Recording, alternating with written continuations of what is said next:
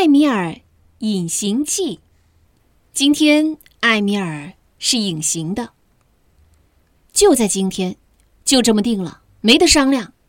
艾米尔要隐形，一到中午就没有一个人能看得见他了。为什么非要等到中午呢？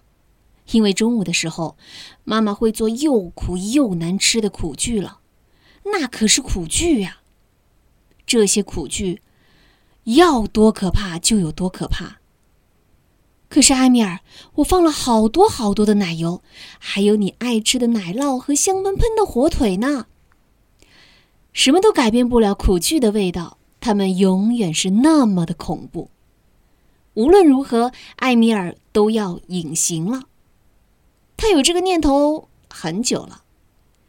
隐形的艾米尔一定是超酷的。艾米尔，你又跑到哪里去了？艾米尔，天哪，艾米尔又不见了。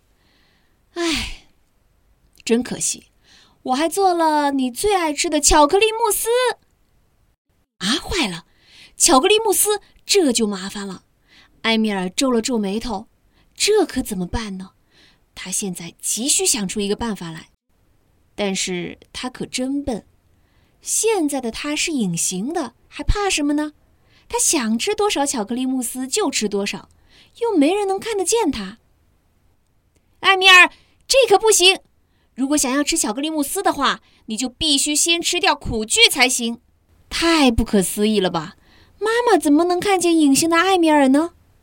艾米尔搓了搓鼻子。他左想想，右想想，啊，原来如此！他肯定是吃出了一圈巧克力胡子，所以才被妈妈发现了。艾米尔赶紧跑到水池边，爬上他的小板凳，打开水龙头，把巧克力胡子洗得干干净净。艾米尔，这就对了，吃饭之前就应该先洗洗手，擦擦嘴。糟了糟了，妈妈又发现他了。他到底是怎么做到的呢？难道妈妈真的有识破隐形人的超能力吗？